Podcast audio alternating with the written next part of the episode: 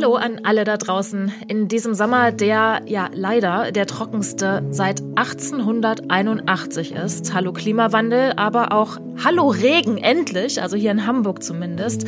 Und du als Gartenbesitzer in Niedersachsen freust dich da auch ein bisschen, Jürgen, oder? Es war unglaublich, Eva. Ich liege da auf meiner Couch, das ist so eine Mittagsstunde, wo ich ein bisschen Pause mache. Auf einmal gibt's so ein komisches Geräusch.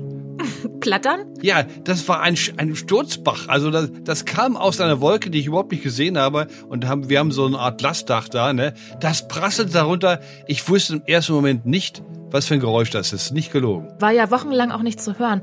Ähm, jetzt, weil du gerade sagst Sturzbach, ne? ich habe gerade im Internet so ein Experiment gesehen, dass wenn der Boden so durchgebacken ist, dass der halt den Regen nicht aufnehmen kann und dann kann es halt natürlich schnell passieren, dass einem da das Wasser wegrauscht Ja, ja. und irgendwas kaputt rauscht. Aber na gut, wir freuen uns hier über den Regen. Ja, Und in dieser neuen Sommerfolge von You Name It, woher die Namen kamen, geht's auch einmal mehr um Eis, um Inseln und um eine kleine Sommerreise. Aber es geht auch um eine riesige Sauerei. Aber zuerst fangen wir mal an mit einer Leckerei. Es geht um das Fürst-Pückler-Eis. Ganz klassisch, ne? Schokolade, Erdbeere und Vanille in drei Streifen. Und wenn da noch zwei Waffeln dran geklebt sind, dann haben wir die Fürst-Pückler-Schnitte. Magst du? Ja, ja, mag ich, aber ich wusste nicht, äh, ich bin, ich beneide dich, dass du das wusstest, welche drei Sorten das sind. Ich wusste nur, dass es drei Sorten sind, aber nicht welche. Na, das kann, glaube ich, statt Erdbeere auch Himbeere sein, habe ich gelesen. Aber ich meine, das kennt man, also dieses braun Ja, ja, klar. rot, ne? Ähm, äh, Schokolade hätte ich getippt, äh, Erdbeer hätte ich auch getippt, ja, und der Rest weiß ich nicht. Ja, und Okay. Vanille so ganz klassisch. Wie ne? heißt das? Fürst-Pückler-Eis, ja? Ja, fürs Pückler-Eis. Das ist benannt nach Hermann von Pückler-Muskau. Dabei hat der Knabe das Eis gar nicht erfunden. Ja, vielmehr wurde ihm das Eis gewidmet. Und Ja, zwar habe ich jetzt gut. mir angelesen vom königlich-preußischen Hofkoch Louis Ferdinand Jungius. Und das war 1839. Womit hat er das verdient? Wer war dieser Pückler? Also er war auf jeden Fall ein ganz großer Feinschmecker. Ach, deswegen hat das Eis bekommen, ja, kein Wunder, ja. Mhm. Mhm, Aber er war auch Generalleutnant, Landschaftsarchitekt, Schriftsteller Ja. und Weltreisender. Und dann ist aus dem Grafen 1822 auch noch ein Fürst geworden. Also ein reiches Leben. Und Pückler hat übrigens genau wie du, Jürgen, mal zu tun gehabt an der Uni Leipzig. Ja. Er war da als Student der Rechte immatrikuliert. Hat das dann aber wieder abgebrochen und da sieht man ja auch, dass schon damals ein abgebrochenes Studium nicht unbedingt das Ende einer schönen Karriere bedeutet. Nein, absolut nicht, aber ähm, ich finde es doch besser, wenn man sie abschließt, muss ich Studium, muss ich ehrlich sagen. Ich halte es für etwas sicherer, ja. Ja, jetzt wissen wir zumindest, woher das Fürst Pückler-Eis seinen Namen hat. Aber woher hat Pückler seinen Namen? Das ist die entscheidende Frage. Ja. Äh, Muskau habe ich auch nachgesehen. Da gibt es einen Ortsnamen Bad Muskau, da das her. Obersorbisch heißt der Ort Muschakow. Und das ist ein slawischer Name, da steckt äh, ein Personenname Muschak drin. Das nur nebenbei. Aber interessanter ist ja Pückler. Und das ist eine ganz schöne Arbeit. Ich habe nicht gewusst, wie, wie kompliziert das ist. Das hängt davon ab. Woher kommt diese Adelsfamilie und woher hat die ihren Namen? Es ist ein altes schlesisches Adelsgeschlecht. Okay? Die hat sich dann um 1700 in zwei Linien getrennt. Ziemlich kompliziert. Der eine hat dann äh, durch die Heirat dann Standesherrschaft Muskau erworben und dann wurde das zu seinem Doppelnamen Pückler Muskau. Zurück zu Pückler. Was wissen wir? Wir wissen, dass der Name aus Schlesien kommt und es gibt so ein paar Hinweise, woher die Familie wohl gekommen ist. Sie schrieb sich auch früher ein bisschen anders. Ich habe gefunden Schreibung wie Pücklarn, Pöckler und auch Pechlarn. Und das Ganze führt offenbar ziemlich sicher auf einer Stadt Pechlarn bei Linz in, im heutigen Österreich. Die spielt wohl eine Rolle und das ist ein Ort, der heute noch ein bisschen anders heißt. Und dann haben wir endlich die Quelle. Das ist der Ortsname Pöchlarn. Der liegt bei Melk. Das ist ähm, ein wunderschöner Ort, den ich jetzt auf der Donaureise, wir kommen drauf, gesehen habe. Da ist ein riesen Kloster da, kann man von der Donau aus sehen. Also bei Melk liegt Pöchlarn. Und was ist das für ein Ortsname? Der ist spannend, Eva. 1043. Actum Bechlare, also irgendeine Urkunde wurde dort in dem Ort verzeichnet oder entworfen und unterschrieben. Dann etwas später heißt der Ort Pechlarn, Pechlarin, Bechlaren und so weiter. Man könnte fast denken, die haben da immer gebechert, ne, oder? Vielleicht. Nein, sie haben gepechert, wenn du so willst. Es ist nämlich das althochdeutsche Wort, was es auch gegeben hat, Pechlari. Das sind die Pechsammler und Pechsieder. Ich habe da mal ein bisschen nachgesehen, was die so gemacht haben. Das war ja früher ganz wichtig. Und ich denke, du in Hamburg, ihr habt doch ein paar Schiffe dort, glaube ich. Ja, ab und zu hat man's tuten. Mhm. Genau. Und du weißt doch, dass man die früher, die äh, Holzteile, sage ich mal ganz primitiv, als Binnenschiffer, äh, habe ja keine Ahnung für die Schifffahrt, dass man dann die Beinhäuser irgendwie äh, dicht machen muss. Das macht man mit Pech. Ja, unter anderem mit Pech. Heute hat man vielleicht andere Sachen, ich weiß das nicht. Aber das hat man mit Pech gemacht. Das wurde dann äh, gesiedet, erhitzt und dann da aufgetragen und dann hat, ist es erkaltet und dann hat es hoffentlich die äh, Spanten, heißt das, glaube ich, ne, dann dicht gemacht. Das waren also die Pechsammler oder Pechsieder, die letzten Endes dem Ort Pöchlaren in Österreich den Namen gegeben haben. Und daher kommt unser, letztlich unser fürs Pückler-Eis, jedenfalls dem Namen nach. Ja, vom Pechsieder zu einer Delikatesse sozusagen, auch ja. interessant. Weißt du, was meine Assoziation war zu Pückler? Also weil da, weil es ja um Essen geht, da kann ich mich, da fühle ich mich ja mal zu Hause. Gut. Dass das was mit Pökeln zu tun hat, so wie oh, Fleischpökeln ja. oder okay, so. Okay. Mhm. Äh, darf ich mal eine ganz blöde Frage stellen, Eva? Na, bitte. Warum? Kannst du sowas überhaupt? Ja, kann ich. Kann ich sehr gut. Habe ich auch früher gemacht. Und ich fand blöde Fragen gar nicht schlecht, auch wenn die Studenten äh, angeblich dumme Fragen gestellt haben. Die waren prima. Dann hieß es nämlich, sie haben etwas nicht verstanden oder ich habe etwas nicht ordentlich erklärt. Das war der, der, der tiefere Sinn der Geschichte.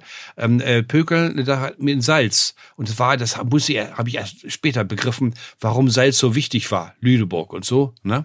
Weil das die einzige Möglichkeit war, etwas haltbar zu machen. Genau. Fleisch und so. Das habe ich nicht. Ich ja keine Kühlschränke. Ja, genau. Das habe ich nicht gewusst. Ähm, und äh, deswegen war Salz so begehrt. Und Pökeln war eine, eine der Formen da, glaube ich, davon. Ne? Genau. Was war jetzt deine dumme Frage? Meine dumme Frage war, ob du wüsstest, warum Salz so wichtig war. Das wusstest ah ja, du. ja gut. Mhm. Das, das, ach Mensch, siehst du, das hast du schon selbst beantwortet. Wenn ich einmal eine deiner Fragen hätte beantworten können. Ähm, äh, das, du wirst noch öfter Gelegenheit haben, hoffe ich doch, ne? Oder? Mhm. Mal sehen. Nachdem wir uns in den letzten beiden Sommerfolgen ja auf einigen Ostseeinseln rumgetrieben haben, geht's heute für uns an die Westküste. Erstmal nach Helgoland mit seiner langen Anna, das ist dieser große rote Stein, der da so in die Gegend ragt. Und Helgoland, habe ich gelesen, hat erst kürzlich eine richtige Hiobsbotschaft hinnehmen müssen. Denn eigentlich hat sich die Insel immer als die einzige Hochseeinsel Deutschlands bezeichnet. Und jetzt stellt sich raus, ja, dafür erfüllt sie aber wirklich gar keine einzige Voraussetzung. Und deshalb ist man jetzt auf Helgoland auf der Suche nach einem neuen Alleinstellungsmerkmal. Und da läuft, meine ich, auch gerade noch ein Wettbewerb. Da geht es eben um einen neuen Slogan statt Deutschlands einzige Hochseeinsel. Also einen, der der Wahrheit entspricht. Und da können Menschen ihre Ideen einreichen und der Gewinner kriegt dann eine Einladung übers Wochenende nach Helgoland. Oh, mach dir einen Vorschlag, Eva. Ja? Was ich jetzt erzähle, das reichst du ein. Das ist eine super Möglichkeit, für die Insel Reklame zu machen. Jetzt ja. hau raus. Schon Adam von Bremen am Ende des 11. Jahrhunderts bringt die Lösung, indem er die Insel wie folgt bezeichnet Heiligland. Und damit hast du die Lösung. Das heilige Land. Ist das ein Alleinstellungsmerkmal? Ja, aber ähm, würde man heute noch Helgoland mit irgendwie heilig Ach so, du wirst dann gleich wieder mehr haben. Naja, das geht ja so ein bisschen um so eine Werbe-Image-Kampagne-Sache, ne? womit man halt Touristen Haben die wenigstens eine Kirche dort? Ja, geht das? Hm? Vielleicht. Gut. Okay, aber äh, zur weiteren Geschichte. Äh, Adam von Bremen hat den Namen also verhochdeutscht. Hellegeland und so ist natürlich Niederdeutsch. Wir haben auch Formen wie Hillegelande, Hillegelande und Hilgelande, ist also auch Niederdeutsch, äh, auch ein bisschen Friesisch, könnte eine Rolle spielen. Heiliges Land. Warum? Man glaubt, dass Heilige zurückgeht auf eine alte Annahme der alten Germanen, auch der im Norden lebenden Germanen, die der Ansicht waren, dass auf der Insel ein Gott sein Unwesen triebe, der sogenannte Gott Phosite. Und deswegen haben sie die Insel auch Phositesland genannt. Und da der Phosite ein Gott war, hat man dann äh, offenbar den Namen ein bisschen verändert und daraus ein heiliges Land gemacht. Die Insel liegt natürlich sehr, sehr hochinteressant, nicht? Mitten, kann man sagen, fast in der Nordsee und ähm, war auch in der Antike schon bekannt. Man nimmt auch an, es gibt noch zwei andere Namen, die in der Antike, also vor fast 2000 Jahren überliefert wurden, und zwar Abalus und Basilia, wo keiner genau weiß, wo die hingehören. Äh, Eva, es gibt die gute These, wie ich finde, dass sich beide Namen letztlich auch auf Helgoland beziehen. Das Weih ist ja eine unglaublich äh, faszinierende Lage da, mitten in der See. Und ich glaube, dass das eine Rolle spielen kann. Also, Helgoland, das heilige Land. Ich gebe es zu, obwohl es ja relativ einfach ist, wenn ich das so erkläre. Ich habe es nicht gewusst. Und wie kommen wir jetzt vom heiligen Land zu Helgoland? Äh, das ist Niederdeutsch. Äh, die alte Form Niederdeutschen ah. heißt zum Beispiel To Hellige Lande. Ne? Und da hast du schon Helgoland ah. ein bisschen näher. Alles klar, gut. Und von Helgoland geht es ein kleines bisschen weiter südwestlich jetzt zu den ostfriesischen Inseln. Das ist diese Inselkette, die da so hübsch am äh, Meer liegt, in der Nordsee. Und zwischen Norderney und Borkum, da liegt Jüst. Das ist wohl die Insel mit dem vielleicht ungewöhnlichsten Namen. Ne? Schreibt sich ja mit UI. Jüst? Was ist das für ein Name? ist äh, zum ersten Mal beliefert, nicht allzu früh, äh, 1398 als Just, aber vielleicht auch Just auszusprechen. Ja, und äh, ich denke jetzt an eine Kuh, die keine Kälber bekommt. Weil eine Kuh, die keine Kälber bekommt, wird im Niederdeutschen auch als Güst oder Jüst bezeichnet. Das heißt so. nämlich trocken, dürr, unfruchtbar. Ist das da so sandig auf Jüst? Äh, Entschuldigung, da bin ich jetzt überfragt. Ich war noch nicht dort, aber ich bin absolut sicher, dass der Name der Insel mit diesem niederdeutschen Wort zu verbinden ist. Das ist ja mal spektakulär. Eine Insel, eine Nordseeinsel, die heißt wie eine unfruchtbare Kuh. Ja, ja gut, langsam. Ne? Dieser Schnellschuss ist etwas äh, zu flott. Ne? Also ähm, beides ist unfruchtbar, wenn du so willst. Das Land und die Kuh. Das, ja, gut. Du hast die Kurve gekriegt, Eva. Das Land und die Kuh, ne? Beides ist unfruchtbar und wird deshalb letzten Endes mit demselben Wort bezeichnet.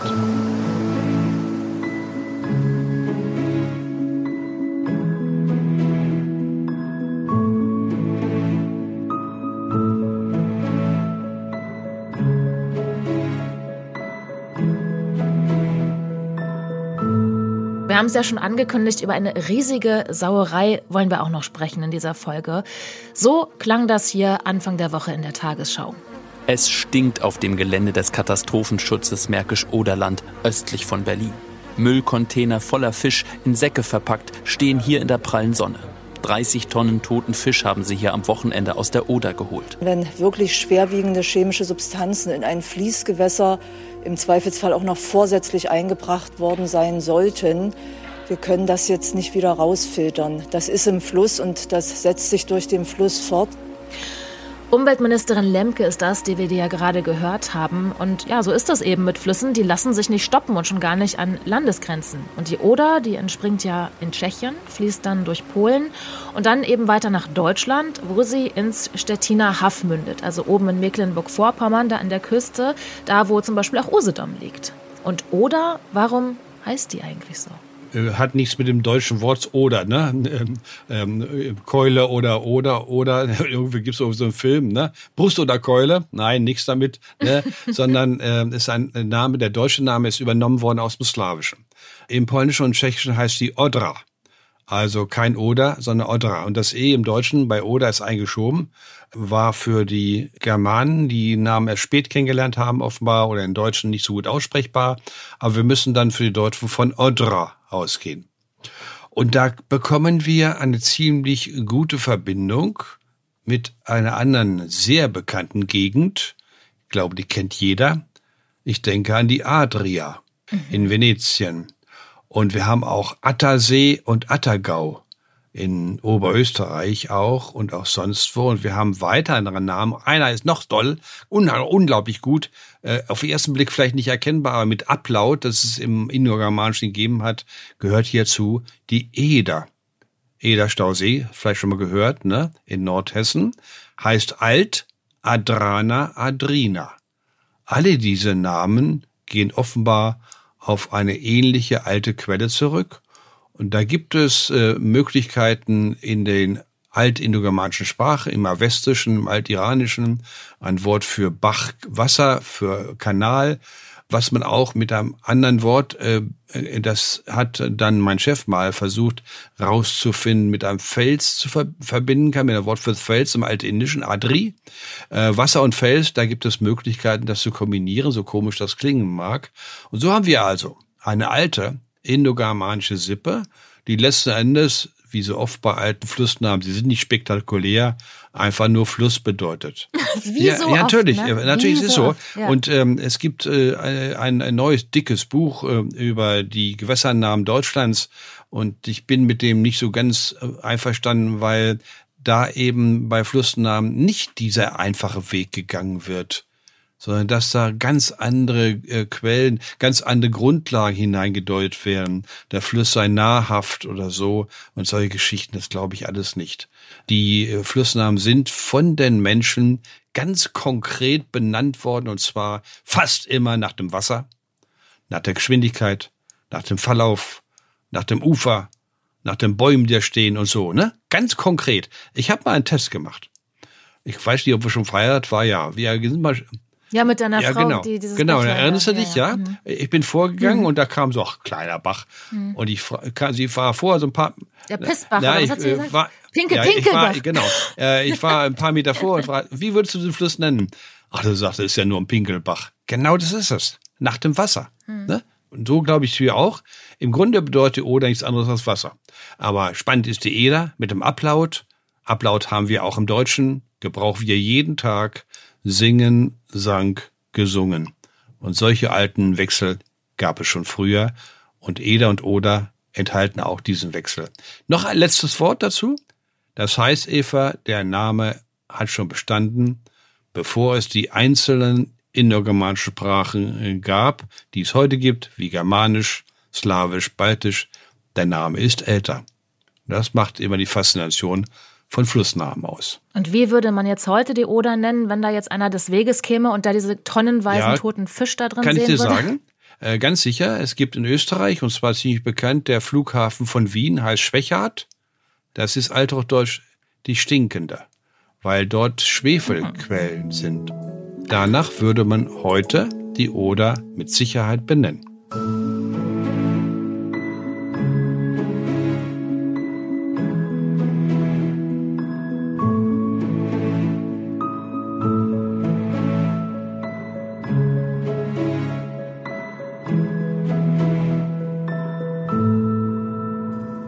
Ausklang geht's jetzt noch um eine kleine Reise von dir, Jürgen. Du hast es ja vorhin schon angedeutet. Es ging die Donau entlang und wir sind auch gerade schon auf Wien zu sprechen gekommen. Erzähl mal, was hast du Schönes gemacht? Das war eine äh, Reise auf der Donau und zwar hat es eine Vorgeschichte.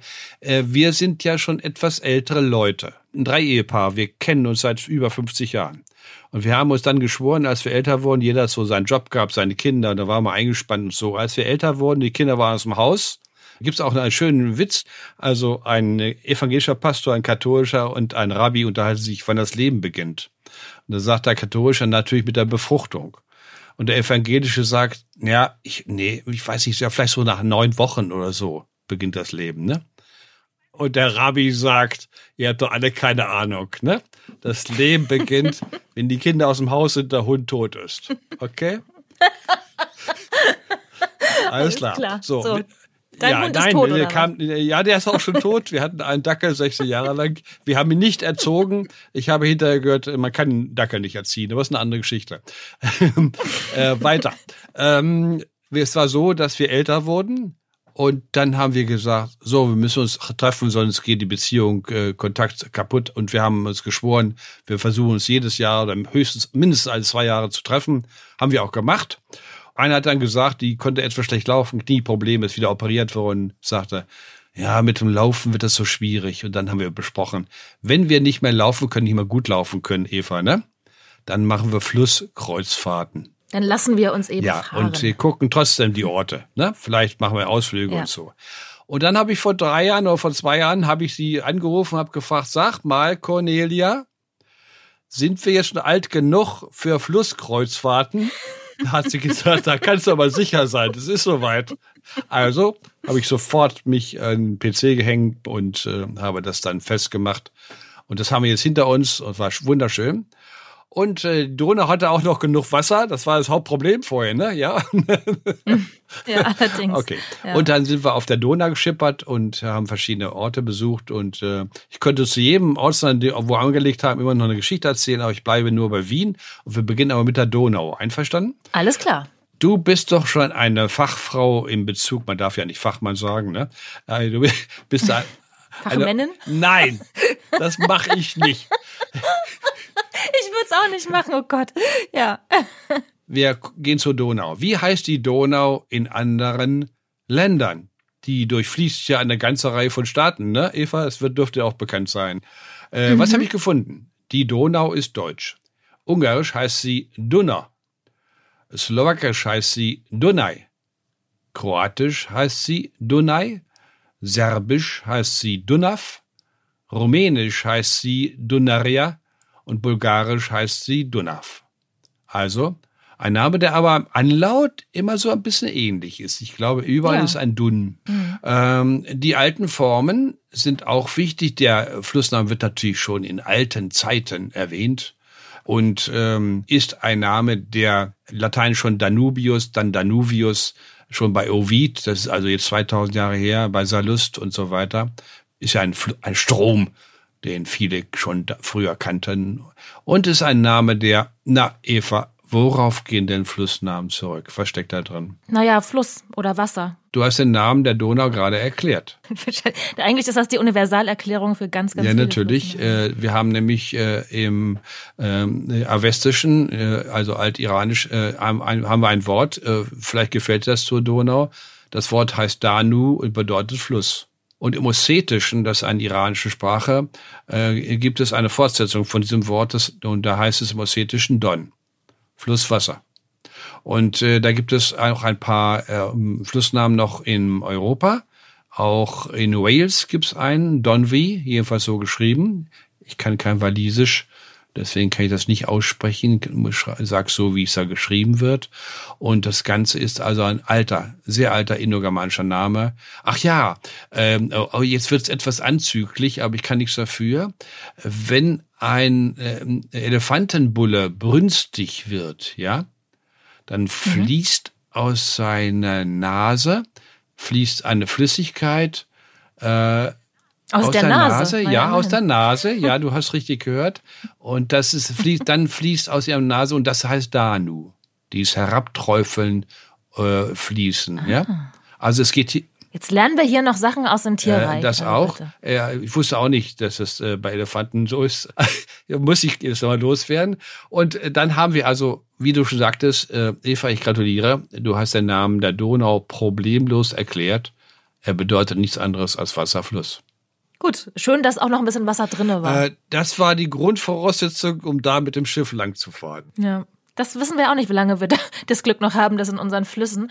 Also ich meine, der Rhein mit ja, seinen Sandbänken. das sieht ja schon ne? ganz schlecht aus, ne? Ja. Äh, okay, aber was natürlich, ich hatte ja vorhin schon gesagt, wir haben also ein paar Städte dann auch berührt und auch natürlich Ausflüge in die gemacht. Das finde ich sie immer sehr schön, dass man nicht nur auf, auf dem Wasser rumschippert. Also ich kann keine zwei Wochen lang Kreuzfahrt irgendwie ertragen, nicht? Auf dem Stillen oder auf dem Atlantischen mhm. Ozean. Könnte ich nicht ab. Aber das war gut. Und äh, wer Donau ist gut, aber Wien liebe Eva.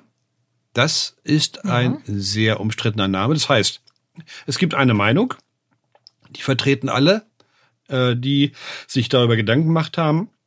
Und es gibt äh, eine einzelne Gegenmeinung von einem gewissen, von ja, von einem gewissen Udolf. Hat, der, dieser renitente Hat er auch mal veröffentlicht, ja, äh, in der österreichischen Namenforschung, ist eine ganze Weile her. Ja. Und dann will ich dir sagen, warum ich mit der üblichen Meinung nicht einverstanden bin. Mhm. Wie ist denn die, die übliche Meinung? Meinung geht zunächst mal auf die alten Formen zurück und die lauten zum Teil Vedunia. Das ist auch, äh, äh, ja, sag ich mal so, Vedunia, daraus Vednia, daraus wird dann Wieden, das ist die polnische Form, und Wien. Und äh, das ist die eine Möglichkeit. Und dieser Name wird verbunden, das kann man auch gut machen, mit einem keltischen Wort für Wald. Und dann haben wir ja den Wiener Wald. Das ist nicht nur etwas, wo man Hähnchen essen kann. Ne? Das hätte ich ja, jetzt Ja, ja, glaube ich. Das kennt jeder mehr. Aber es gibt in Wiener Wald, es ist der Ausläufer, der östlichste Ausläufer der Alpen, äh, der mhm. bis fast nach Wien hinanreicht. Und so wird dann also Wien erklärt. Wien, die, der Ort hätte seinen Namen von dem Wiener Wald, Vedunia, Vedinia und dann würde es der Ort also Wald heißen. Das ist die übliche Meinung, findest du überall. Warum bin ich dagegen? ja. weil es etwas gibt, was ich früher nie verstanden habe, Eva. Das Theater an der Wien. Ist dir das mal aufgefallen? Es heißt Nein. das Theater an der Wien. Wie an einem Fluss ja. halt. Ach, das weißt du, ja? Das habe ich mir zusammengereimt. Ja, hast du auch richtig gereimt. Denn das ist der Fluss, der heißt Wien. Der fließt dann in die Donau. Unser Fluss Wien umkreist die Altstadt von Wien. Und dieser Fluss hieß früher auch Vedunja, Vedunja, Vedinia, später dann Vieni, Venia und so weiter. Und jetzt ist die große Frage die, die sich keiner gestellt hat bisher. Hat dieser Flussname Wien, die Wien übrigens, hat der etwas zu tun mit dem Wiener Wald? Und wenn du jetzt mal auf die Karte guckst, dann liegen zwischen diesem Fluss und dem Wiener Wald 20, 30 Kilometer. Und da gibt es, oder gab es, muss ich sagen, in Wien noch etwas ganz anderes. Und dazu habe ich dir zwei Karten geschickt. Hm. Und zwar die eine Karte ist, glaube ich, aus dem 18. Jahrhundert. Ne? Ja, sieht nicht ganz top aktuell hm, Das ist gut so. Bitte, du musst dran denken, dass wir nicht die heutigen Zustände brauchen von Flussläufen und so weiter, sondern die älteren. Je älter, desto besser. Mhm, na klar. Mhm. Und mir ist aufgefallen, das siehst du auf beiden Karten, ein unheimliches Gezweige von Flussläufen. Das ist nicht nur ein Fluss, die Donau und die Wien zusammen, sondern das ist ein Netz von Wasserläufen. Und du kannst Beschreibungen von Wien äh, lesen. Es ist, war ständig von Überflutungen äh, gefährdet. Und es gab Durchbrüche bei manchen Flussläufen. Die haben dann ihren Lauf verändert und sind dann durchgebrochen und haben sie ein neues Bett gesucht, vor allem nach starken Regenfällen und so weiter. Und dieses Flussnetz ist mir aufgefallen, und zwar aus einem Grund. Ich war als Student mal zu einem Ferienkurs in Slowenien. Äh, das liegt da auf der anderen Seite der Karawanken von Kärnten. Und in Slowenien, der Hauptstadt, Ljubljana oder Laibach, wie die Österreich meist doch sagen. Und ich musste, wollte dann zu einem Ferienkurs nach Brünn, von dort aus zu Tschechisch, äh, und musste über Wien fahren. Und da musste ich, Eva, in Ljubljana, in der Hauptstadt von ähm, Slowenien, eine Fahrkarte lösen nach Wien. Und ich wusste nicht, wie im Slowenischen der Ort Wien heißt. Hä? Ich habe gedacht, hm. so Vienna vielleicht oder so. Nix da. Da heißt im Slowenischen Dunaj. Wie die Donau. Wie die Donau. Okay, habe ich gedacht. Also eigentlich heißt der Ort Fluss, ne? Dunaj. Ja. Und dann fing ich an zu denken. Und dann habe ich das noch später in meiner Habilitationsschrift noch ein bisschen ausgeführt. Wir haben nämlich ein Wort für biegen, krümmen. Das kennen wir alle. Das ist der Baum, die Weide. Die Weide ja. geht zurück auf ein altes, auf eine alte Bedeutung. Krümmen, biegen. Ist klar, warum, ne? Guck dir mal die Zweige an, ne? Genau. Und diese Wurzel, biegen, die finden wir in ganz Europa in Flussnamen. Eine ganze Latte habe ich gefunden. Und dazu stelle ich den Flussnamen die Wien. Und von diesem Flussnamen Wien leite ich den Ortsnamen Wien her.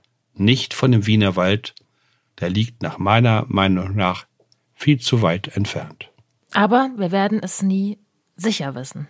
Äh, das weißt du bei Namendeutungen sowieso nie. Eva, weil wir keine Möglichkeit haben, das naturwissenschaftlich zu überprüfen. Ja? Namendeutung und Etymologien und Herleitung von Wörtern sind immer mit Zweifel zu versehen, sind nie sicher und wir haben auch keine Möglichkeit, das sicher zu prüfen. Es gibt diese Möglichkeiten nicht. Gut, sicher ist aber, in zwei Wochen am Freitag kommen wir wieder. Sind ich wieder möchte dir gratulieren, mit. Eva, für diesen grandiosen Übergang. Der war wirklich gelungen. mit, mit ein paar neuen Namenserklärungen. Da geht's dann auch mal wieder um eure Namen. Und wenn ihr da Fragen habt, wissen wollt, wo euer Nachname, der Familienname herkommt oder vielleicht auch der Ortsname der Stadt oder des Dörfchens, in dem ihr wohnt, dann schreibt uns einfach an name at newdaymedia.de oder schickt uns eine Sprachnachricht und dann schauen wir, was wir für euch tun können. Und bis dahin wünschen wir euch ein schönes Wochenende. Tschüss. Ja, tschüss.